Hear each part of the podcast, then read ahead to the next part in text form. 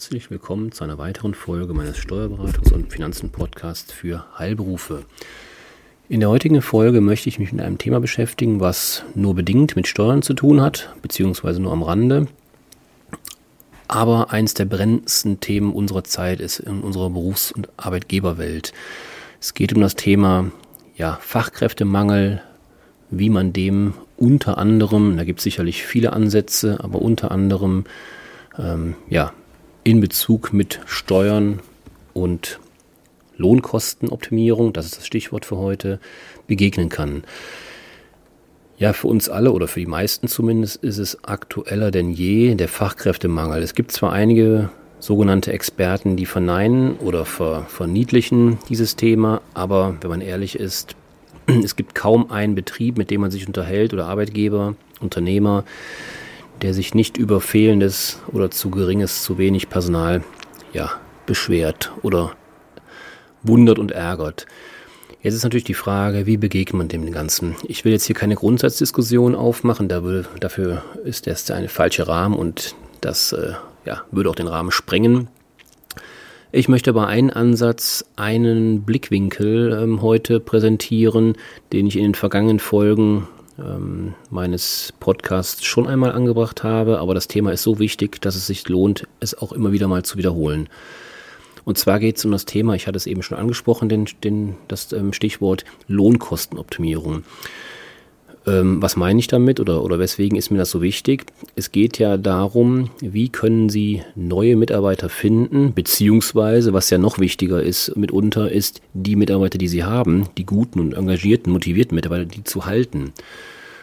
Weil auch die sind natürlich heiß begehrt auf dem Arbeitsmarkt und ähm, es soll schon vorgekommen sein, dass sogenannte Headhunter unterwegs sind oder ich sag's mal ein bisschen netter, ähm, Personaldienstleister, die entsprechend ähm, im Auftrag von irgendwelchen Kunden dann entsprechend sich äh, durchstellen lassen. Ist also alles schon vorgekommen unter einem Vorwand. Ja, ich habe einen privaten An, privates Anliegen, kann ich Frau, Herrn XYZ besprechen, also im Büro anzurufen, sich zu demjenigen unter irgendeinem Vorwand durchzustellen und dem dann zu sagen, wenn Sie bei mir anfangen, beziehungsweise bei meinem Kunden, für den ich anrufe, kriegen Sie pauschal Prozent X mehr Gehalt.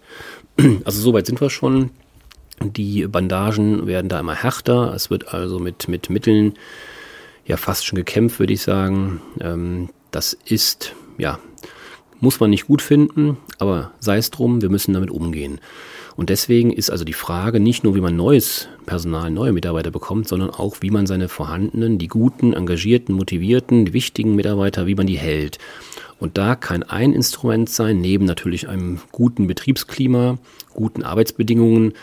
Ähm, das ist aus meiner Sicht ähm, ja basic. Ähm, das sollte auch jeder in jedermanns Interesse sein. Ist es eben aber auch das Thema Lohnkosten bzw. Gehaltskosten und die Optimierung dessen. Sie wissen das, wenn Sie den Mitarbeitern auf deren Wunsch oder vielleicht sogar aktiv eine Gehaltserhöhung anbieten, Lohnerhöhung anbieten, dann freut sich nicht nur der Mitarbeiter, der freut sich hoffentlich auch, aber es freut sich auch das Finanzamt und die Sozialversicherung, die Rentenversicherung, die Krankenkassen, weil die eben bei jeder Gehaltserhöhung einen ordentlichen Happen mit davon kriegen. Die Steuer, da haben Sie als Arbeitgeber auch gar nichts von ähm, oder beziehungsweise betrifft Sie nicht. Aber was sie schon betrifft, sind die Sozialabgaben, die sie ja auch zur Hälfte ungefähr leisten müssen. Das heißt also, beide Seiten, also Mitarbeiter und Unternehmer, Arbeitgeber, sollten einen oder können, sollten aus meiner Sicht ein Interesse haben, diese Lohnnebenkosten zu, ich sag mal, reduzieren oder optimieren. Man muss natürlich immer eins wissen, wenn wir jetzt das Gehalt weitestgehend, wenn das denn gehen würde, kommen wir gleich im Detail zu, ähm, so darstellen, so strukturieren, dass möglichst wenig Sozialabgaben anfallen, dann muss man natürlich auch wissen und im Hinterkopf behalten, wenn ich Sozialabgaben spare, das ist natürlich fürs aktuelle Portemonnaie sehr schön. Ich habe mehr Netto in der Tasche, mehr Netto vom Brutto, das altbekannte Schlagwort manches Politikers. Aber es gehen natürlich auch weniger Rentenversicherungsbeiträge in die Altersvorsorge des jeweiligen Mitarbeiters. Das muss man natürlich im Hinterkopf behalten. Auch wenn natürlich sehr viele mittlerweile ähm, sagen oder empfehlen, nicht nur auf die gesetzliche Rentenversicherung zu bauen, zu hoffen, sondern eben auch privat vorzusorgen. Gleichwohl, auch das muss man im Hinterkopf behalten, dass dadurch, durch diese Maßnahmen, die wir hier oder die ich vorschlage, auch entsprechend Einbußen, in Anführungszeichen, bei der gesetzlichen Renten, Rente im Rentenalter einhergehen. Das nur mal als, als Randinformation. Das sollte man also im Hinterkopf behalten. Nichtsdestotrotz, wie gesagt, geht es mir jetzt heute darum, wie kann man denn durch die Lohnkostenoptimierung ihre Mitarbeiter ein bisschen glücklicher machen und im besten Fall noch mehr an ihr Unternehmen binden. Es geht darum, klug ausgewählte Sachleistungen ähm, zu kombinieren mit dem aktuellen Gehalt, mit denen sich wenn man es denn richtig macht, attraktive Vergütungspakete schnüren lassen, die den Mitarbeiter dabei auch noch sinnvoll entlasten. Voraussetzung ist dabei stets, dass die Leistungen zusätzlich, das ist die Grundvoraussetzung, zusätzlich zum ohnehin geschuldeten Arbeitslohn gewährt werden. Gehaltsumwandlungen sind regelmäßig nicht begünstigt. Also wie gesagt, wir reden über die klassische Gehaltserhöhung. Der Mitarbeiter kommt zu Ihnen, Sie gehen zum Mitarbeiter, wie auch immer, einmal im Jahr, kennt man ja die Gespräche der Mitarbeiter sagt, ja, ich hätte gern x Euro oder x Prozent mehr. Das ist also der klassische Gehaltszuwachs und dann reden wir natürlich auch von Leistungen, die man da einbauen kann, die zusätzlich erfolgen, weil ja ein neuer ähm, oder ein Plus an Gehalt ähm, ja, verhandelt wird, der eben dann auch optimiert werden kann. Ich möchte das mal am Beispiel der sogenannten Gesundheitsförderung etwas äh, genauer machen. Gleich komme ich noch zu, zu einem anderen Beispiel. Die Pflege von Kranken und Senioren ist eine körperlich und psychisch anspruchsvolle Tätigkeit, die im Zweifel an jedem Tag für 24 Stunden an sieben Tagen in der Woche gewährleistet werden muss. Ich rede hier jetzt mal speziell ans Beispiel der Pflegeeinrichtung. Das heißt also, wenn Ihre Mitarbeiter, das gleiche kann man aber auch ähm, auf andere Berufsgruppen ähm, übertragen, Ärzte, Physiotherapie fallen mir da ein, das sind ja mitunter auch, ähm, ja, je nach Arbeitsschwerpunkt natürlich oder je nach ähm, ähm, ja, Klientel auch letztendlich auch physisch und manchmal psychisch anspruchsvolle Tätigkeiten. Dabei, bei diesen Tätigkeiten kann natürlich für die Mitarbeiter die eigene Gesundheit manchmal etwas aus dem Blick geraten. Sie leidet halt einfach. Damit dies nicht geschieht, beziehungsweise nicht dauerhaft geschieht oder niemand darunter leidet, sollte auch der Arbeitgeber, also Sie als Unternehmer, als Arbeitgeber, eine oder seine Fürsorgepflicht wahrnehmen und dafür sorgen, dass Ihre Mitarbeiter gesund und leistungsfähig bleiben.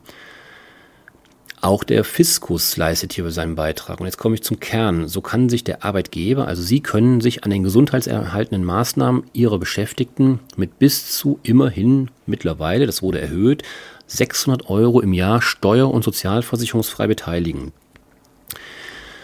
In Frage kommen in diesem Zusammenhang beispielsweise Kurse zur Verbesserung der körperlichen Verfassung, wie Rückenschulen oder auch zur Stressbewältigung. Hierbei muss jedoch nur darauf, oder was heißt nur, jedoch darauf geachtet werden, dass die Qualität und Zweckbindung der Anforderungen und die Anforderungen der Paragraphen 20 und 20b SGB 5 erfüllen und eine Zertifizierung des Kurses oder der Maßnahme vorliegt. In der Regel, nicht zwingend immer, aber in der Regel weiß der Anbieter, mit dem sie da zusammenarbeiten oder mit dem der Mitarbeiter zusammenarbeitet, zu dem der hingeht, für eben seine Maßnahme, seine Gesundheitsmaßnahme Bescheid, dass er eben da förderungsfähig ist und zertifiziert ist. Aber das sollten Sie im Hinterkopf behalten. Das wäre die Grundvoraussetzung. Wie gesagt, das so viel zum Thema Gesundheitsförderung. Das ist aus meiner Sicht, aus meiner Erfahrung heraus, aus der praktischen täglichen Arbeit immer noch ein Thema, was deutlichen, ähm, deutlich ähm, Aufholbedarf hat. Das wird noch sehr, sehr wenig aus meiner Sicht genutzt. Dann haben wir ein anderes Thema, Betreuungskosten. Ähm, Mitarbeiter, jetzt rede ich wieder von insbesondere ähm, aus der Pflegebranche, da kennen wir das Thema oder Sie kennen das Thema Schichtdienst, Arbeit an Wochenenden. Das mag auch in anderen Bereichen der Fall sein, aber natürlich gerade in der Pflegebranche ist das natürlich an der Tagesordnung. Zudem, und das betrifft jetzt wiederum ja, mehr Fachgruppen oder mehr Arbeitsgruppen, mehr Branchen, müssen Beschäftigte auch mal oftmals ungeplant in unumsetzte Dienste einspringen. Ich sprach eben davon bei den Gesundheitsdienstleistungen, Gesundheitsförderungsmaßnahmen von ähm, ja, Krankenstände gering halten, die Leute leistungsfähig und gesund behalten. Damit spielt es ja auch eine Rolle, ähm, wie ist ihr Krankenstand zum Beispiel. Und da ist es ja natürlich möglich, dass wenn ein hoher Krankenstand ist, dass eben da auch die Beschäftigten, die Fitten sozusagen, die aber eigentlich vielleicht ähm, keinen Dienst hätten, frei sind, vielleicht äh, auch mal einspringen. Also von daher kann das Thema Betreuungskosten ähm, jeden betreffen. Warum? Weil wenn der Mitarbeiter einspringt, aber vielleicht jüngere Kinder hat, die versorgt werden müssen und deswegen zum Beispiel die Teilzeit Mama, sage ich jetzt einfach mal, die arbeitet nur von morgens bis mittags, wenn sie ihr Kind oder bis sie ihr Kind aus der Kita oder aus der Schule abholt. Und die Mutter mit jüngeren Kindern, wenn sie denn dann mal einspringt für, für Arbeitszeiten, in denen sie eigentlich nicht eingesprungen wäre oder, oder vorgesehen ist, aber eben nicht nett ist und einspringt, dann ist natürlich die Frage, was passiert mit Ihren Kindern? Auch hier kann der Arbeitgeber, also Sie können hier als Unternehmer helfen und durch einen steuerfreien Kindergartenzuschuss zusätzlich zum ohnehin vereinbarten Gehalt eine sofort spürbare finanzielle Entlastung bieten. Dabei ist dieser Zuschuss, also dieser Kindergartenzuschuss, für ein noch nicht schulpflichtiges Kind steuer- und sozialversicherungsfrei, sodass für den Arbeitgeber keine weiteren Lohnkosten entstehen. Das heißt, ähm, wenn es nochmal ganz, jetzt ganz praktisch ausgedrückt ist, es gibt ja durchaus verschiedene Gestaltungsvarianten ähm, in der Kinderbetreuung. Ähm, ja, ich kenne das selber. Es gibt im Kindergarten ja verschiedene Stundenkontingente, die man buchen kann. Ähm, und jetzt könnte man theoretisch jetzt mal hingehen, um sich das mal vorzustellen, was kann das denn für Sie bedeuten? Eine Mutter, die sie beschäftigen, würde normalerweise, sagen wir mal, den, den kleinsten Stunden oder die, das kleinste Stundenkontingent ähm, in Anspruch nehmen. Jetzt kommen Sie mit ihr zusammen und sagen, ja, wie sieht es denn aus? Äh, ich habe Bedarf ähm, und Sie sind eine so treue und, und, und motivierte, gute Mitarbeiterin. Was halten Sie davon, wenn Sie eben ein paar Stunden mehr kommen in der Woche? Dann wird sie Ihnen entgegnen, würde ich ja gerne, geht aber nicht, weil mein Kind muss aus der Kita abgeholt werden. Dann könnten Sie, wie gesagt, mit diesem Kindergartenzuschuss anbieten, ein höheres Stundenkontingent äh, zu, zu nehmen und zum Beispiel diese Mehrkosten oder einen gewissen Teil davon zu übernehmen. Grundsätzlich können Sie den Kindergartenbeitrag übernehmen. Sie können es als Betriebsausgabe abziehen in Ihrer Praxis, sparen dadurch Steuern und die Mitarbeiterin spart bares Geld, weil wir wissen alle, mitunter, je nach Kommune, ähm, sind die Kindergartenkosten schon ordentlich. Da gibt es natürlich Details und Unterschiede, je nachdem wie viele Kinder, Geschwisterkinder und so weiter werden manchmal bevorzugt oder bezuschusst oder beziehungsweise freigestellt. Aber grundsätzlich kann es also schon ein größerer Kostenapparat sein und da haben sie also beide was von. Sie sparen Steuern, haben eine Betriebsausgabe, die Mitarbeiterin hat eben weniger Kosten, die sie nur privat zahlen müsste. Ja, also wie gesagt, das sind so zwei Beispiele, Gesundheitsförderung und Betreuungskosten. Ähm, Sie merken, ähm, man muss sich mit dem Thema ein bisschen intensiver beschäftigen, weil nicht alles ist einfach so umzusetzen. Das muss man ehrlicherweise sagen. Man muss sich genau überlegen, was kommt. Und da gibt es noch 15 bis 20 weitere Maßnahmen, die man einfach individuell pro Mitarbeiter überprüfen oder überlegen muss, was betrifft Mitarbeiter A, das, was Mitarbeiter oder Mitarbeiterin A betrifft, kann bei B schon wieder ganz anders aussehen und bei C sowieso. Also wie gesagt, ähm, wir haben da also auch Informationsmaterial, wenn Sie das benötigen, können Sie gerne anfordern. Dann schicke ich Ihnen gerne per Mail ein Merkblatt zu. Da stehen die ganzen Maßnahmen drauf und da kann man das Richtige für sich rauspicken, für sich beziehungsweise für die Mitarbeiterin, die man damit ähm, bezuschussen möchte. Ob es jetzt der Kindergartenzuschuss ist, wenn ich natürlich keine kindergartenpflichtigen oder Schul pflichtigen Kinder habe, die in den Kindergarten gehen, dann ist natürlich klar, dass dieses Modell äh, äh natürlich äh, logischerweise nicht zum Tragen kommen kann. Aber dann gibt es vielleicht andere Möglichkeiten. Also wie gesagt, es gibt so ungefähr ja, so 15 bis 20 Maßnahmen, die man da durchaus nutzen kann.